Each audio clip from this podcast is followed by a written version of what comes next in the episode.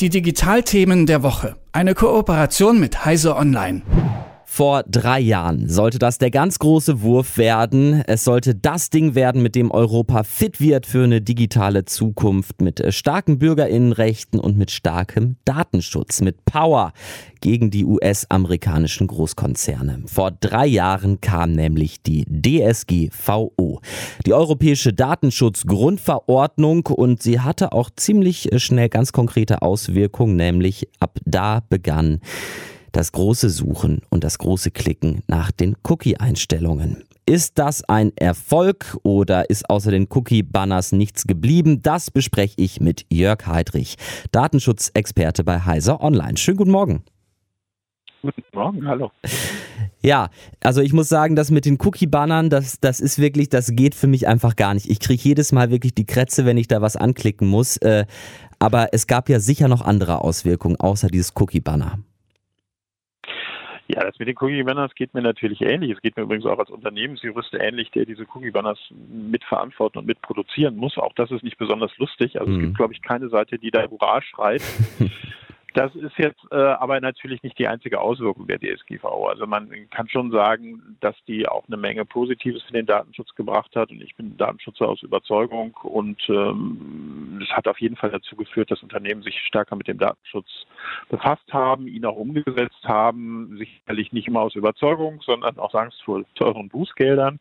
Ähm, aber insgesamt hat es dem Datenschutz sicherlich geholfen und auch dem Schutz unserer Daten als Bürger.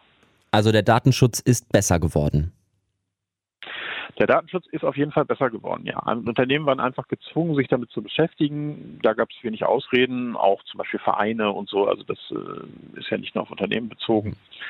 Äh, man hat auch mehr technische Anstrengungen unternommen, weil der Datenschutz jetzt eben auch einen sehr starken technischen Aspekt hat, den er vorher nicht so in dieser Form hatte. Und da hat sich sicherlich was gebessert bei allen Kritikpunkten, die es sonst noch gibt, klar ich meine, ist ja auch eine Sache, dadurch, dass ich da 20 Mal die Cookie-Banner-Werbung äh, ähm, aufklicken muss, ist es natürlich auch, beschäftigt ich mich auch 20 Mal am Tag mit Datenschutz. Ne? Ist ja auch sozusagen so eine gesellschaftliche äh, Sache, wenn man sich da viel mit beschäftigt. Aber ähm, jetzt ist Datenschutz ja ähm, sozusagen nicht auch nur das Problem des einzelnen Menschen, sondern ja auch eine Sache, die von großen äh, Konzernen ähm, äh, getrieben wird oder wo die häufig das Problem sind. Ich sage nur äh, DSGVO EU versus Google versus Facebook. Ähm, haben die da jetzt das Fürchten gelehrt im Silicon Valley?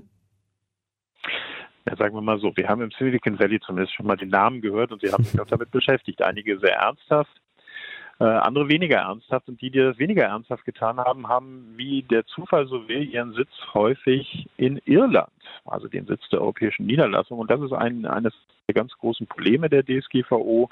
Die irische Behörde macht nämlich einfach mal gar nichts. Und das ist vermutlich eine politische Vorgabe.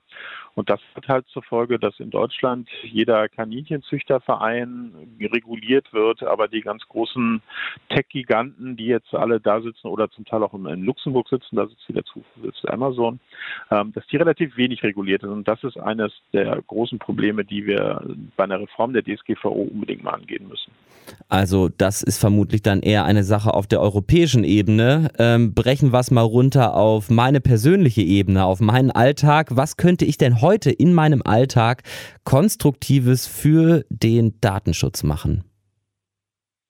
Ein ganz wichtiger Punkt beim Datenschutz ist, sich nicht immer nur auf andere zu verlassen, sondern tatsächlich selbst Datenschutz. Also ich muss mir genau überlegen, wem ich meine Daten gebe, wie ich sie ihm gebe. Und das ist ein, ein, ganz wichtiger Punkt. Also das hat zum Beispiel was mit Einstellungen zu tun, wenn ich denn unbedingt Facebook benutzen möchte.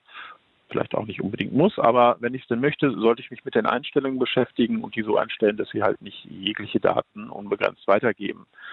Ähm, wenn ich denn WhatsApp weiter benutzen möchte und nicht auf eine datenschutzfreundliche Alternative umsteigen will, sollte ich das Gleiche machen und ich kann auch eine relativ leichte Sachen machen, die mich nicht groß äh, frustrieren in der Praxis oder nicht groß belasten. Das sind zum Beispiel so Sachen wie VPNs, also dass meine Surfgewohnheiten ähm, quasi verschleiert werden, jetzt, jetzt mal untechnisch äh, durch so ein VPN und dass ich nicht für jeden bestimmbar bin, wo ich mich da so rumtreibe im Netz.